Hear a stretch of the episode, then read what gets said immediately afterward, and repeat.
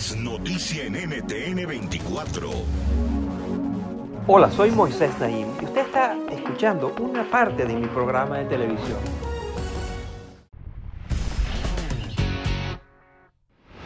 Es probable que usted alguna vez haya violado alguna norma, alguna ley, incluso sin quererlo.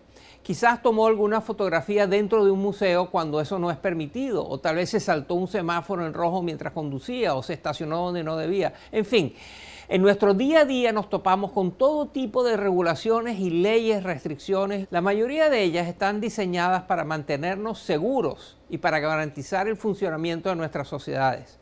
Pero, ¿qué determina que las personas respeten algunas leyes, algunas normas, pero no otras? ¿Por qué algunas leyes tienen mejores resultados cuando se trata de desalentar el crimen o el mal comportamiento? Estas son algunas de las interesantes preguntas que se ha dedicado a investigar mi invitado de hoy. Su nombre es Benjamin Van Roy y ejerce como profesor de Derecho en las universidades en Ámsterdam, Holanda y en California, Estados Unidos.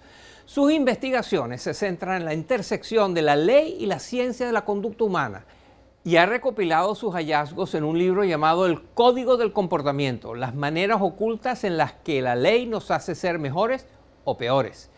Esta es mi conversación con el profesor Benjamin Van Roy. Mire.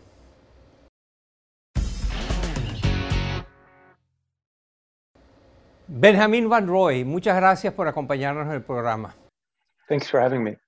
Para escribir su libro, El Código del Comportamiento, usted estudió un gran número de datos y de conocimientos empíricos sobre la manera como la ley moldea nuestra conducta. ¿Qué fue lo que más le sorprendió en sus descubrimientos? I think what really surprised me most was that Creo que lo que más me sorprendió es que existe una creencia de que primero aprendemos sobre las leyes y luego las obedecemos porque tememos ser castigados. Pero en realidad eso no ocurre. La mayoría de la gente no conoce gran parte de las normas y no hay pruebas contundentes de que los castigos más duros consiguen que la gente respete mejor las leyes. Comply with rules better. Usted y el coautor de su libro, Adam Fine, descubrieron que el castigo puede tener al menos 17 efectos diferentes sobre el comportamiento humano. Denos algunos ejemplos que ilustren cómo el castigo puede tener efectos negativos. Yes. So a good example is, for instance, that Sí, un buen ejemplo nos llega de un estudio que se realizó en unas guarderías infantiles en Israel. Los investigadores implementaron un sistema de multas en la mitad de las guarderías que formaron parte del estudio.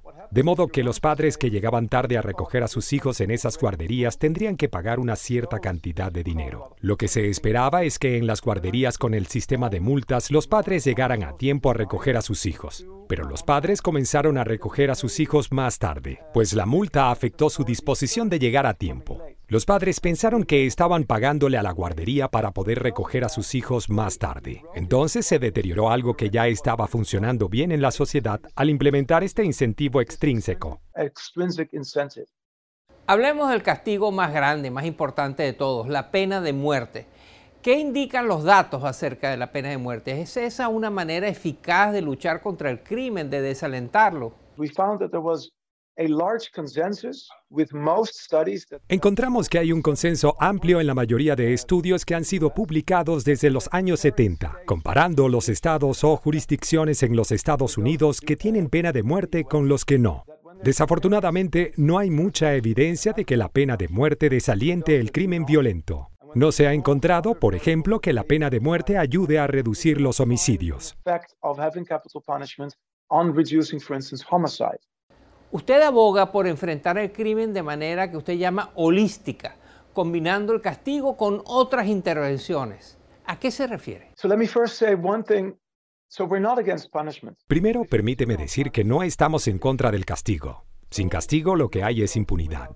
Ahora bien, enfrentar el crimen de manera holística quiere decir no utilizar únicamente motivaciones extrínsecas o externas, sino también apelar a las motivaciones intrínsecas o propias de cada quien, como sus valores morales o las normas sociales. También se trata de entender por qué la gente se comporta de cierta manera en situaciones particulares. En primer lugar, la gente debe tener la capacidad de cumplir con las leyes. Por ejemplo, estudié las normas de distanciamiento social relacionadas con la COVID-19 que se implementaron en los Estados Unidos, Reino Unido, Israel, Holanda y China. Y encontré que el factor que más determinaba si las personas respetaban esas normas o no era si podían distanciarse de los demás, si podían, por ejemplo, trabajar desde casa. El otro factor importante es que tanta oportunidad existe para violar la ley o comportarse indebidamente.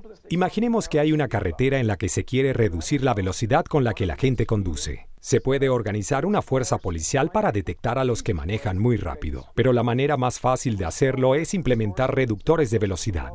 Y desde prevenir peleas en los bares del Reino Unido hasta disminuir la corrupción y el fraude, hay una diversidad de ejemplos que utilizamos en el libro para demostrar que hay mucho que se puede lograr con intervenciones que van más allá del castigo.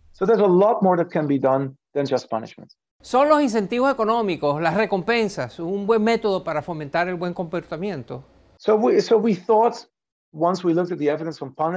una vez estudiamos los datos relacionados con el castigo, consideramos la influencia de las recompensas o los subsidios en el buen comportamiento. Por ejemplo, en el libro hablo de un caso en Juárez, México, en donde el gobierno ofreció incentivos a los productores de ladrillos para que dejaran de quemar combustibles muy contaminantes. Pero demostramos que este tipo de incentivos positivos no siempre funcionan. También estudiamos la responsabilidad legal, es decir, la idea de que si causas daños no solo te enfrentas a castigos, sino que también te pueden demandar.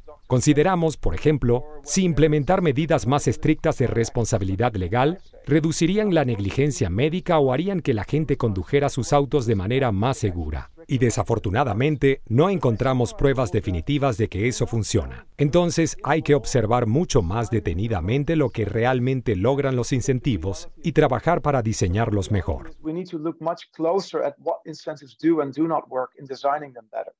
Usted y su coautor estudiaron campañas públicas que buscan estimular el buen comportamiento entre los ciudadanos y encontraron que hay elementos muy claves que contribuyen al éxito de una campaña de este tipo.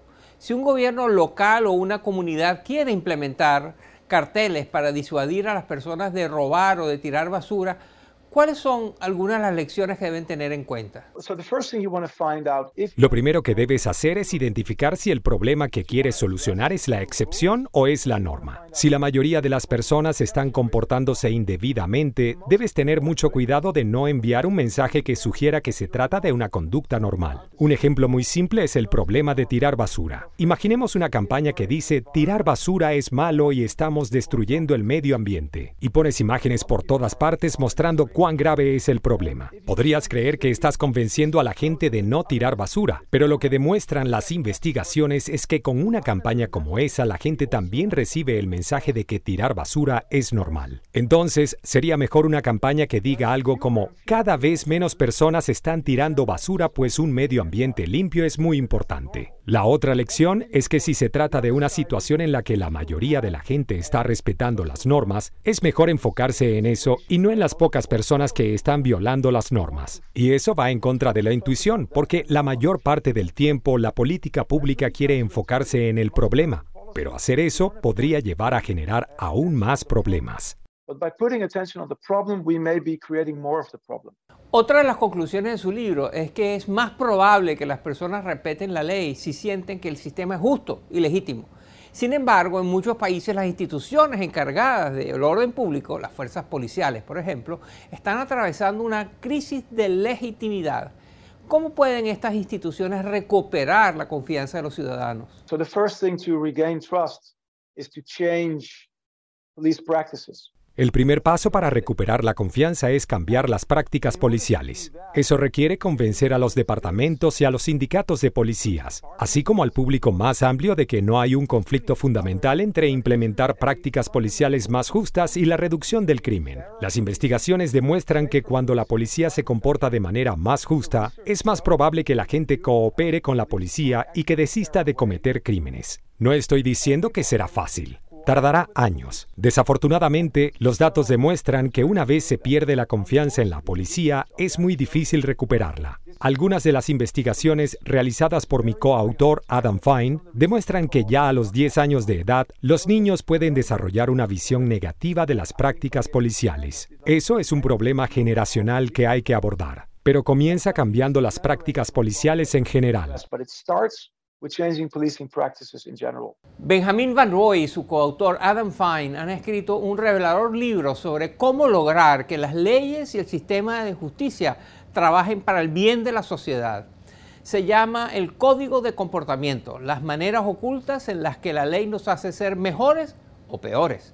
Muchas gracias, profesor Van Roy, por estar con nosotros. Well, thank you so much for having me, and that was a great interview.